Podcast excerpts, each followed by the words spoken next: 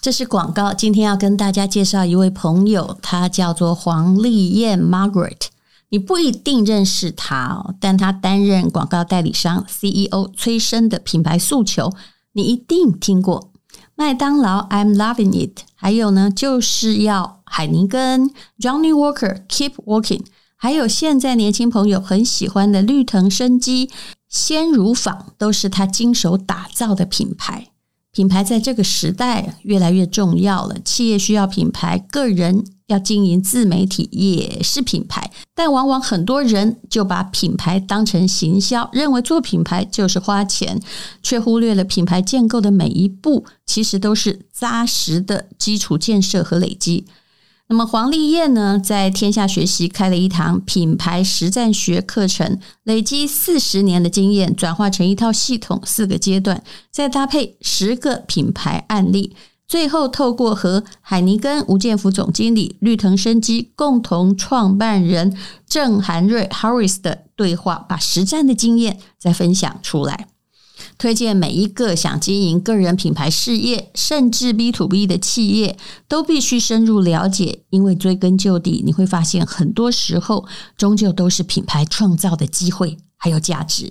现在透过节目预购课程的朋友，可以享早鸟优惠五七折，输入我们的专属折扣码 WU 四百，再折四百元。新的一年，送给自己一份实用的知识礼物吧。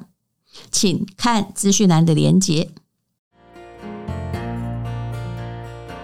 今天是美好的一天，我看见阳光灿烂。今天是快乐的一天，早上起床充满。欢迎收听人生实用商学院。我今天要来讲的是一个很有名的法案，叫做红旗法案。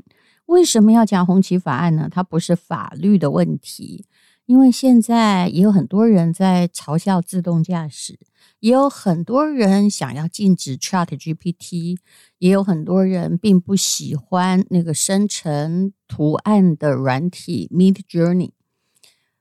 可是这个世界还是继续往前运转，那么阻挡有用吗？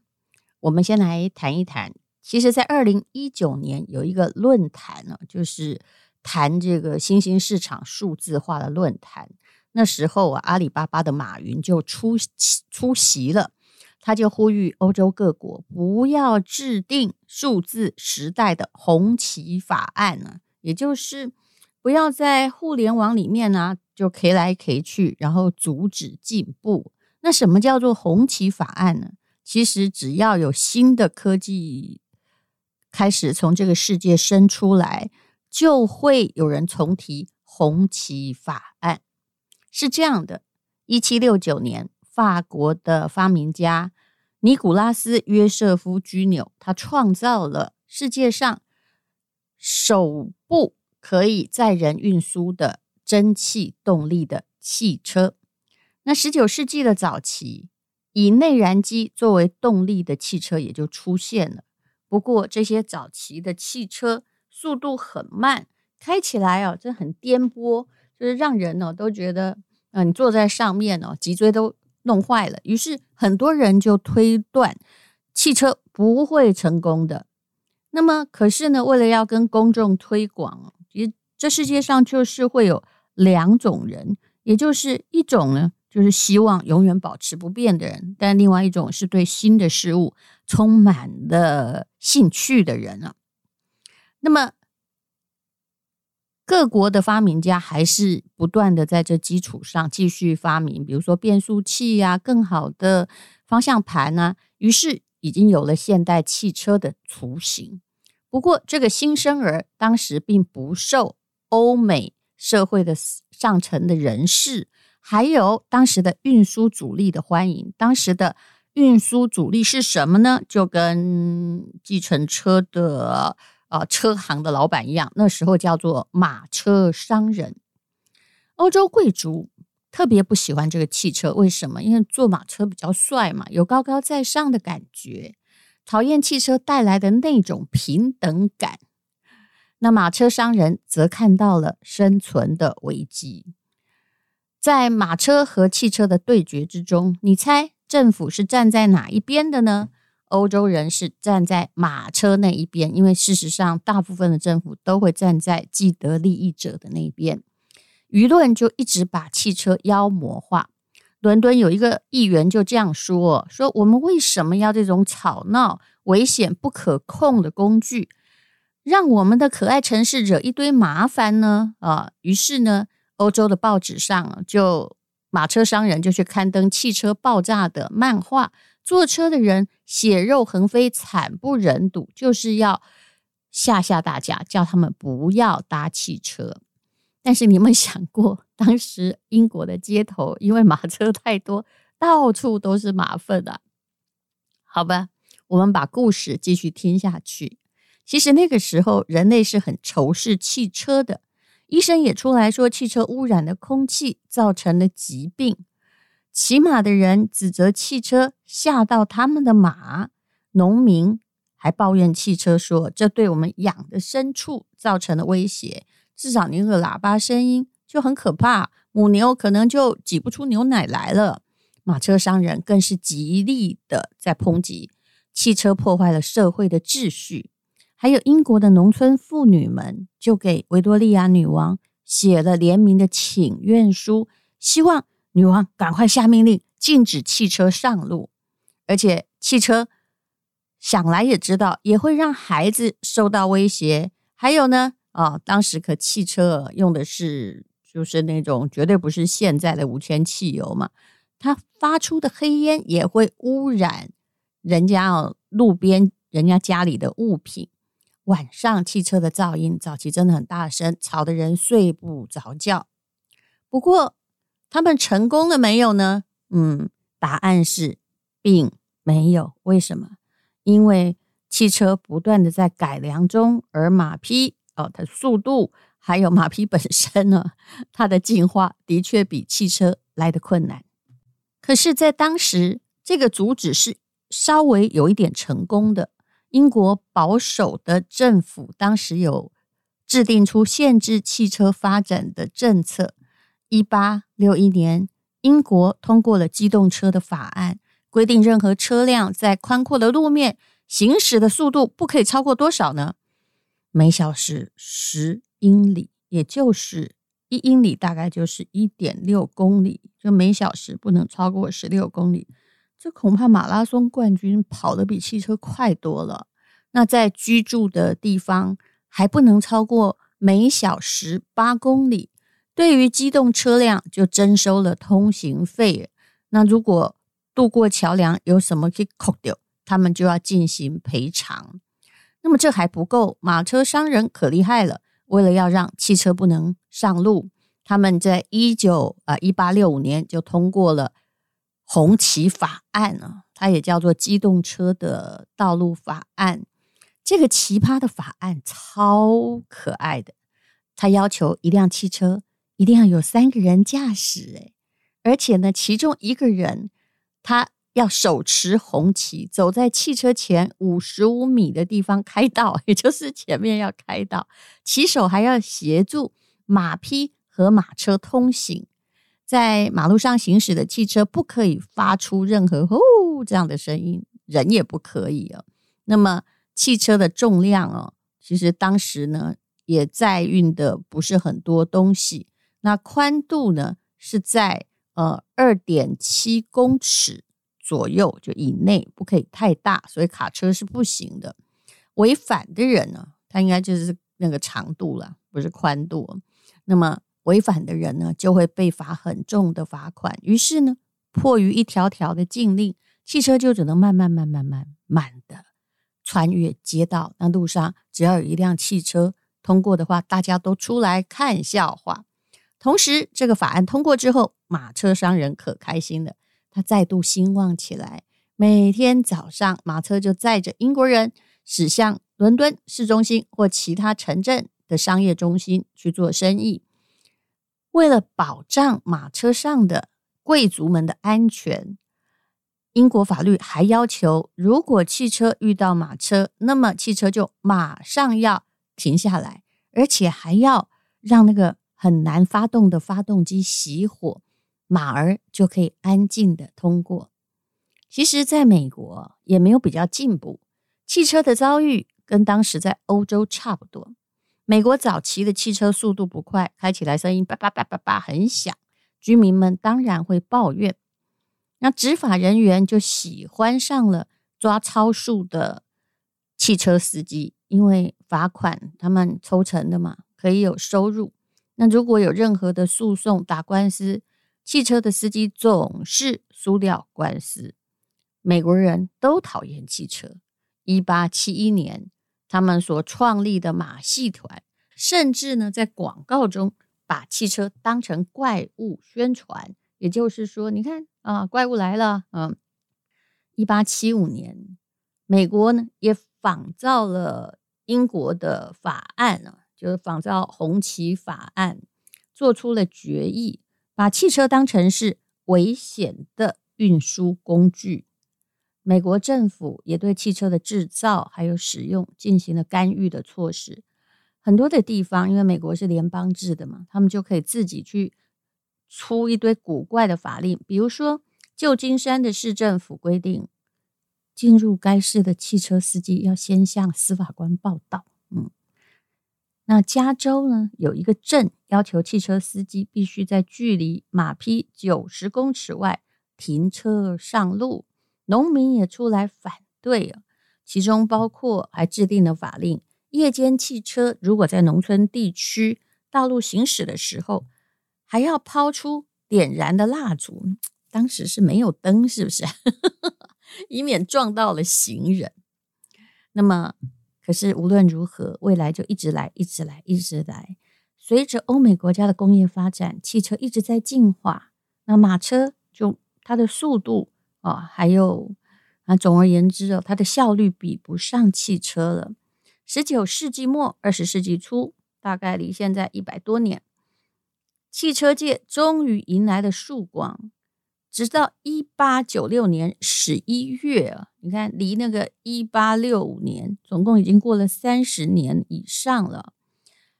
英国出了一个汽车解放法哦，那为了庆祝这一个巨大的汽车的胜利。三十辆汽车参加了从伦敦到 Brighton，其实蛮近的啦的比赛。那司机们在出发的时候烧毁了一面象征的小红旗。那后来呢，美国也废止了禁止汽车工业发展的法案。二十世纪就成了汽车的黄金时代。这个故事要说什么呢？其实，每一代的人在面临新科技来临的时候，心里都是非常惊慌的，希望未来不要改变的那么快。因为我们人类生存的 DNA，事实上演化速度也没那么快，应付不了很多急剧改变的局面。不过，你也要知道，我们的祖先也是这样子才活下来，才有我们的。有些人应付过去了，而有些人没有。有关于新的时代所造成的种种的乱象哦，中间是一定会造成比较乱的状况发生。可是事实上，人类是有学习曲线，他们会不断的进化啊，改进那个科技上的错误。就好像之前你是不是也曾犹豫过？我说的是很老的人了，有没有犹豫过要不要放换智慧型手机？你会觉得不必要啊，手机我们就。打电话就好了嘛，干嘛用到手机？但是你现在难道还用拨号手机吗？当然不是。人类历史的胜利永远是属于比较高效率，而且赶得上时代的速度的那些东西。我们人最怕的是你有我没有，我的功能比你少，我的速度比你慢。虽然在新的东西出来的时候，每个人都在反对者的立场。可是不多久之后，你会发现那个反对很可笑。新的科技发展可能刚开始也要一些限制，但是全面反对的确没有什么用处，就会很像螳臂挡车。前不久我也看到了一个成都的新闻，这个新闻还真的也是很有趣的。到底发生了什么样的事情呢？答案就是。成都有一百多个出租车的司机，他们就把一堆啊那个电动机车，就好像我们这里的那种 Gogoro 的，就是出租用的，全部都堵起来。还有人在晚上啊，就把这些汽车丢掉了。你知道为什么吗？之前呢是有脚踏车之乱，就各种颜色的脚踏车布满大陆街头。可是你会发现，经过一段时间之后，大部分的颜色被淘汰了。目前我看到街上大概就只剩下两三种，而停车的问题，呃，大家也都必须在一个区里面，就核准区里面停车。呃，我在巴黎看到的也是这样，因为你如果不在核准的地区随便停的话，他就一直给你继续扣款，所以这是 IT 带来的进步，他用 IT 来限制你。那么在成都，到底为什么司机会去围这些共享的机车呢？因为很多人就觉得共享机车很省力，也不用等车嘛。他们如果只要坐个三公里、五公里的话，那就随便在路边。弄一辆车来骑，一下子就到家了，而且到家之后还可以丢在旁边，对不对？那出租车觉得生意被抢了，他们就非常非常的生气，他们觉得自己的收入水平下降了，这样对吗？把收入水平下降归结于电动车，当然电动车并没有出租车来的更科技，只是它可能你要把它视为是一个新平台出现了。出租车的司机用很激烈的方式来保护自己的利益，情感上我们似乎可以理解，但很显然，你要阻止这种大家觉得很方便的事情出现，继续下去是不容易的。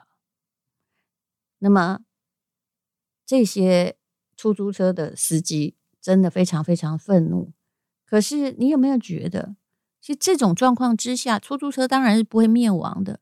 你还不如改善自己的服务状况，而不是呢去挡住。事实上，我觉得会骑电动机车的人，基本上也比较偏向于收入不会那么高，那又觉得骑单车实在很慢。那骑机车的话，至少回家会快一些。他们本来也不是搭出租车的那个人，但是因为很多的原因。搭出租车的人变少了，于是他们就把气出在这些电动的机车上面。事实上，也许你要想想啊，是不是因为现在的出租车太多了呢？出租车的敌人显然哦不一定，而且在我看来是一定不是这些机车，很可能是什么呢？其实网约车才是这些有牌计程车的最大敌人，因为现在谁都可以开。呃，类似 Uber 或者是呃，类似反正他们网网络上约的车非常非常多，而且现在我基本上是不愿意在大陆搭出租车，我也都用网约。为什么？因为你宁愿多花一点钱，然后不必接受那个粗声粗气的大陆的出租车司机，然后嗯，真的他们很不客气，而且车上常常会有烟味。那如果像我习惯的搭的是叫那个曹操出行，也许比出租车多付个几十块钱，可是我心里舒服多了。司机基本上也不跟你说话，那你付钱呢，也只是就是就扫一扫而已。你叫的时候就嗯，就是已经等于你有这个叫车的资格了，而且你还可以控制说我现在到底到了哪里。你有没有把我开错路？就算是外地人，因为他的目的地都已经输入好了，你的确是啊，可以看到自己有没有偏离方向。所以有些时候，我们认错敌人，明明你的敌人也许是自己的没有进步，可是你却怪在新的科技。那与其怪新科技，是不是你干脆让新科技当你的奴隶呢？收入下降的原因，可能不是别人抢了你的工作，而是你没有进步，或者是你没有增进你自己的才能，或者是你选错了赛道，就这条路是条死路。可是我们要继续这样子下去，所以有些时候，嗯，很多东西它的原因很复杂，而不是谁抢了你的工作。我们对于新的科技，你未必要当成第一批的先行者，可是绝对不能够把自己当成一个关起门来的人。你知道，现在啊，就是最晚被发现的，还有人住在亚马逊的丛林里，还是原始的民族。他们可能过得很安逸，可是世界进步了，他没有。那如果你遇到的是比你进步的人，很可能一个民族就这样被干掉。那还好，大家现在都有人道保护主义。可是当别人都在进步，而你一直守在那里，是很可怕的。喜欢让孩子继承家业的父母，要不要想一想？事实上，一代传一代也是这样。你应该让他去做他喜欢的事情吧。不然的话，一切都变成红旗法案，就是马车夫在对汽车咆哮。他们一时成功了，一时阻止了，但是真正的胜利者是谁？你应该很清楚。谢谢你收听人生实用商学院。